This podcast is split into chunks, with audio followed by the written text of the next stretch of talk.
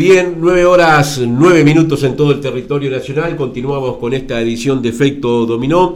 Y en la entrevista del día, hoy contaremos con la presencia vía telefónica de la doctora Silvia Gabarrot para hablar del tema embarazo y COVID-19. Eh, doctora, ¿qué tal? Muy buenos días, bienvenida.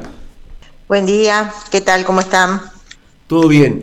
Eh, doctora, bueno, comenzamos a tratar este tema. Eh, ¿Las mujeres embarazadas tienen más probabilidad de tener coronavirus?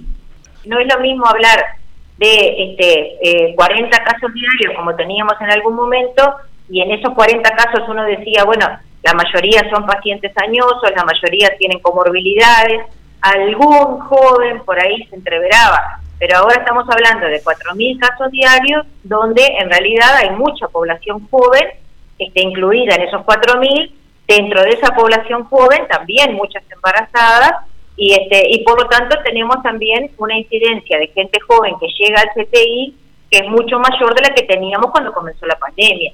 Esto no necesariamente implica que las embarazadas han pasado a ser una población de riesgo por algún motivo en particular.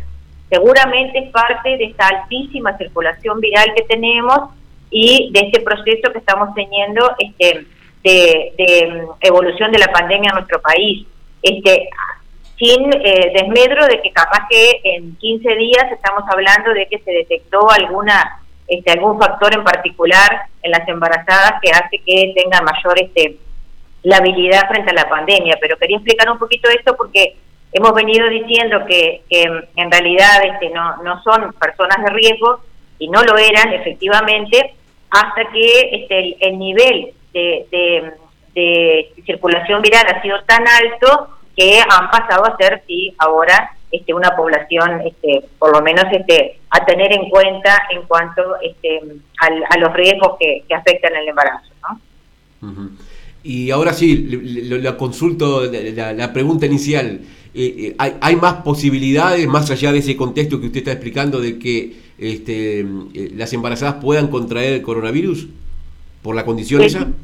En realidad, por su condición de embarazadas no, sí por la altísima circulación viral que tenemos.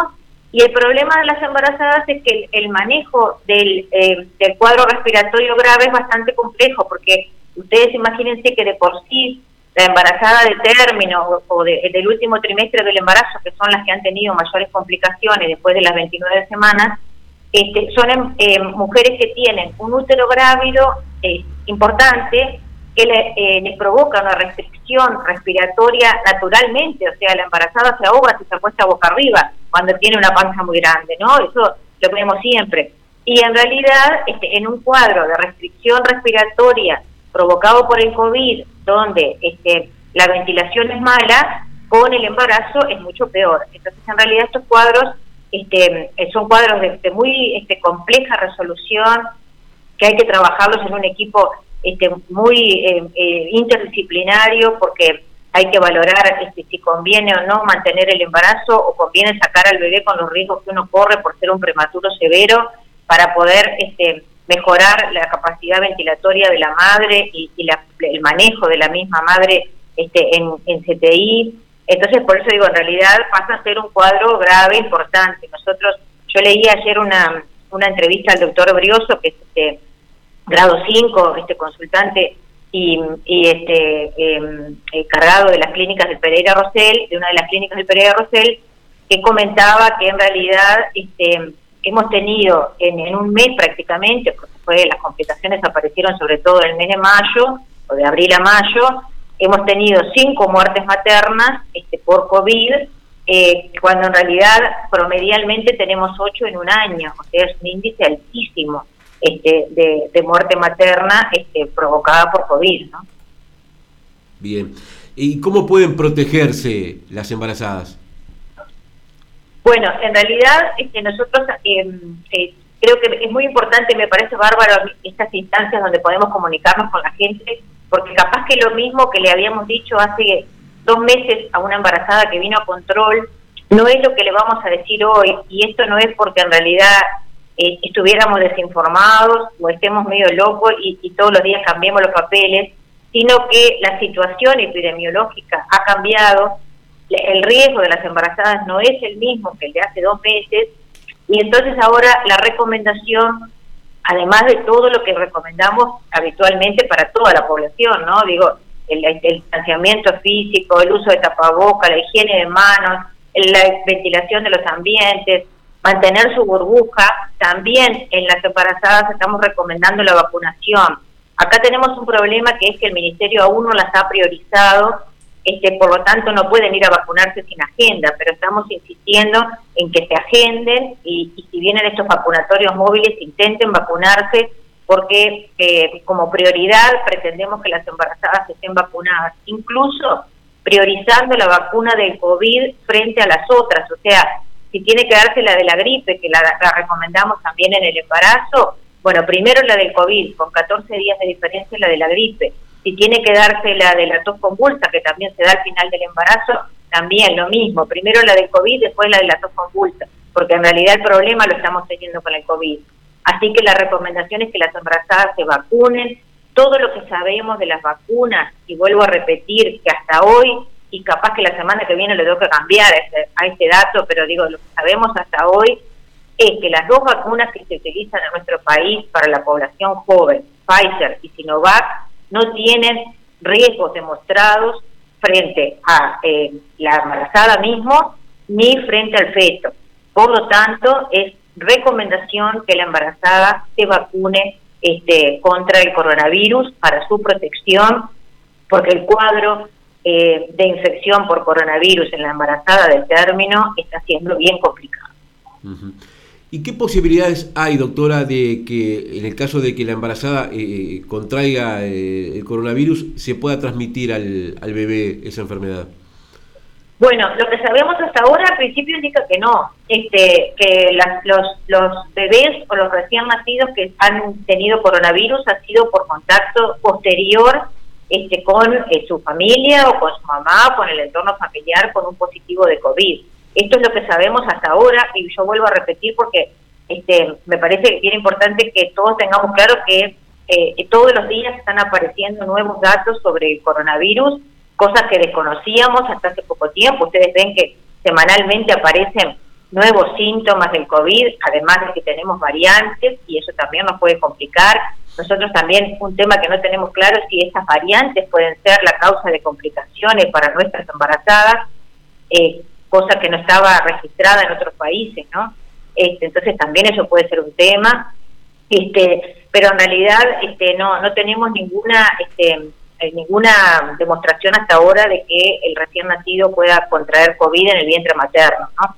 Este, y muy por el contrario, este, la recomendación, por ejemplo, en la lactancia sigue siendo que la mamá amamante, con los cuidados y las precauciones, por supuesto, de tapaboca, higiene de manos, este, pero que la protección de la que le brinda la lactancia y la inmunidad que posiblemente este, se esté eh, transmitiendo a través de la leche materna sigue siendo muy importante. Este, lo mismo que la vacuna, ¿no? O sea, si la mamá se vacuna y está amamantando, este, está perfecto y, no hay ningún inconveniente, muy por el contrario, por eso digo que este, se vacune, porque también, esto que decíamos, ¿no? Las complicaciones han sido en el último trimestre del embarazo y en el porperio inmediato. Eh, doctora, ¿y qué tan seguros eh, son este, los, los hospitales o los sanatorios eh, en esta situación y en este contexto actual como para dar a luz? ¿Es el mejor lugar ahí? Este, y bueno, en realidad, a ver, por supuesto que uno piensa que la circulación viral donde haya pacientes COVID siempre es mayor de donde no los hay, ¿no?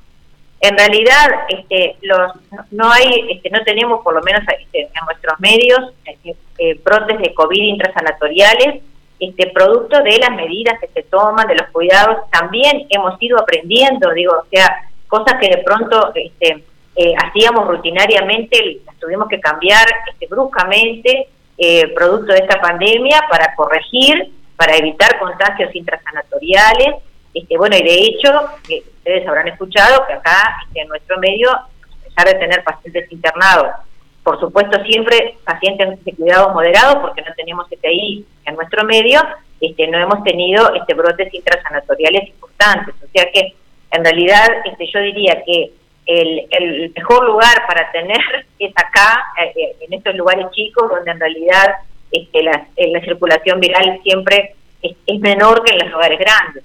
Este, mm, el riesgo de los partos, supongo que viene por ahí la pregunta, ¿no? De los partos en domicilio, Sebastián. Exactamente. Ahí está, justamente. Este, hay toda, ¿no? Este, una, una movida de, naturalización del parto, de, de este parto humanizado y está perfecto. O sea, uno entiende que este, que muchas veces en, esta tecnificación de la medicina se ha perdido mucho de, lo que era este, el, nacer y el bien nacer, ¿no? Este, ahora, eh, no hay que desconocer que el riesgo de un parto en domicilio es altísimo, ¿no? Si hay una complicación, porque si el parto sale precioso, sale precioso el patrullero, lo atiende el policía y le hace el cordón umbilical con el cordón de zapato, eso lo hemos visto mil veces este, el, la, el esposo que atiende el parto de la señora en, la casa porque no le dio el tiempo a llegar. Ahora, cuando hay una complicación, este, la complicación requiere muchas veces personal entrenado, no muchas veces, sino siempre. La complicación requiere, para que todo salga bien, personal entrenado, este, requiere gente que capacitada y requiere un bloque quirúrgico. Este, porque si hay una complicación que requiera este, una intervención de urgencia, no se puede traer una paciente del domicilio. Por eso, en realidad, uno lo que pretende es humanizar el parto lo más posible, que la mamá se traiga este, al, al sanatorio este, su almohadón con el que se siente cómoda, su osito de peluche con el que se siente cómoda, sus cosas, pero está, que se quede este, en, el, en el sanatorio, ¿no? Por supuesto. En este contexto que estamos viviendo, doctora, eh, emocionalmente, ¿cómo afecta a la embarazada eh, todo el tema este? Porque más allá de decir la llegada de un bebé, evidentemente trae consigo todo, todo tipo de movimiento interno en, en, la mamá, pero esta situación este, seguramente también le afecta en, mayor parte, podríamos decir. Sin duda, sin duda. Mirá, en realidad este, yo creo que que hay como un montón de aspectos de, las, de las embarazadas, incluso de las no embarazadas, de las mamás que están planificando su embarazo, este, con muchísimo miedo, con muchísima angustia en cuanto a que, bueno, cuál será el mejor momento. Hubo mamás que esperaron todo el año pasado este, con su método anticonceptivo para ver si este año era mejor y podían este, este, planificar y en realidad vieron que este año venía peor. Entonces, este, mamás que se vacunaron accidentalmente estando embarazadas y, les generó angustia. Este, o sea, hay miles de situaciones este, que también nosotros tenemos que tener en cuenta. Los equipos de salud mental están trabajando muchísimo con estos temas. Este, bueno, por supuesto que en las embarazadas y en el resto de la población, ¿no? Digo, los adolescentes han sufrido muchísimo este tema, el personal de salud también. Este, es una, una cuestión que nos ha estresado a todos este, pero fundamentalmente en esto que me preguntás de la embarazada, este, ha generado mucha angustia, ¿no? Este, y mucha angustia esto de, bueno, ¿qué, ¿qué va a pasar cuando tenga? ¿Va a estar todo bien? Eh, eh, ¿El lugar donde yo voy a tener va a estar bien? ¿No, me iré con un COVID para mi casa? O sea, este, todo, todo esto este, genera angustia, es nuestro trabajo, es nuestro deber eh, tranquilizar a las madres. Este, por supuesto que no podemos decirles, este, no, tranquila que no pasa nada, hay un montón de cosas que sí pasan y que obviamente tenemos que, tratar de que la mamá maneje para tomar las precauciones, pero fuera de eso, sí también tratar de tranquilizarla y de darle este, eh, certeza ¿no? dentro de este mundo de incertidumbres.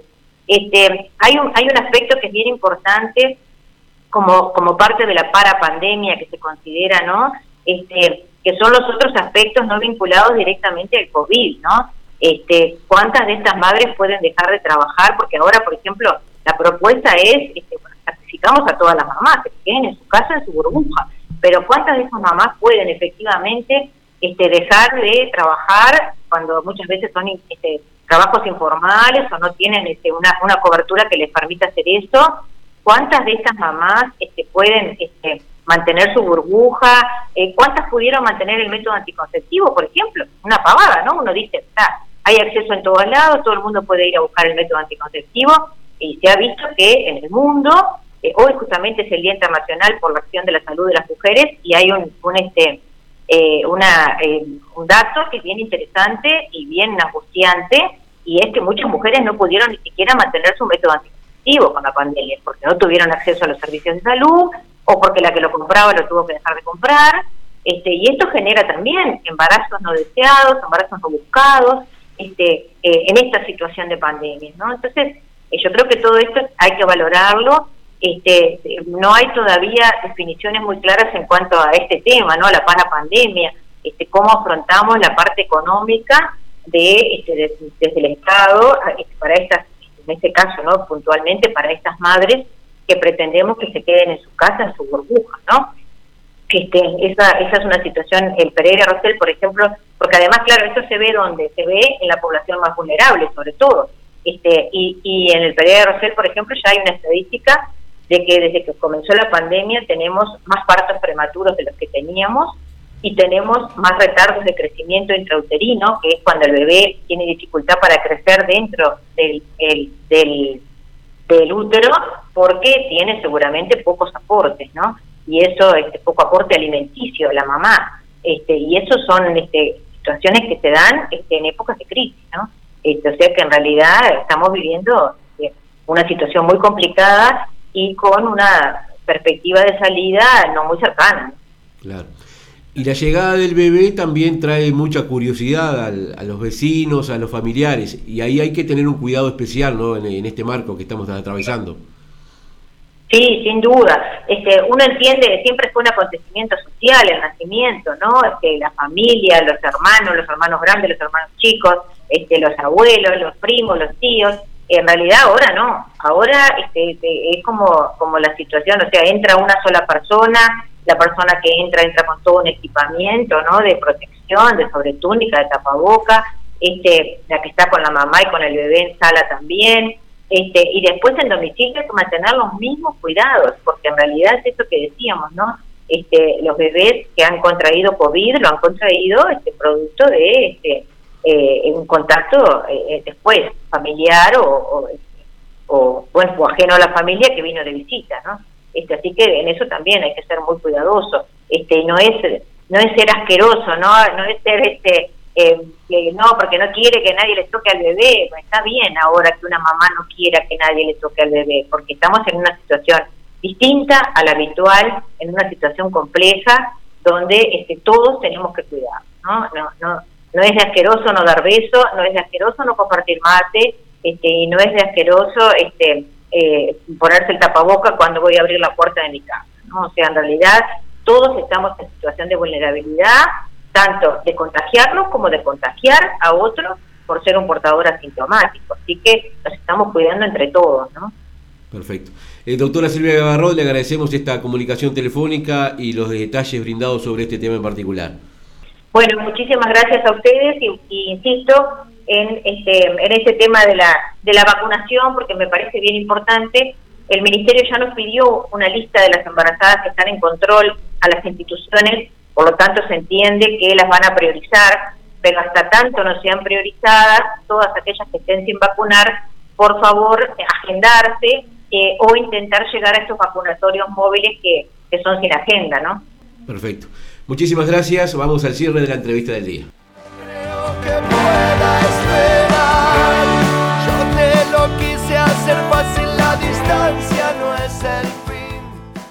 Efecto Dominó. Periodismo independiente. Entrevista del día.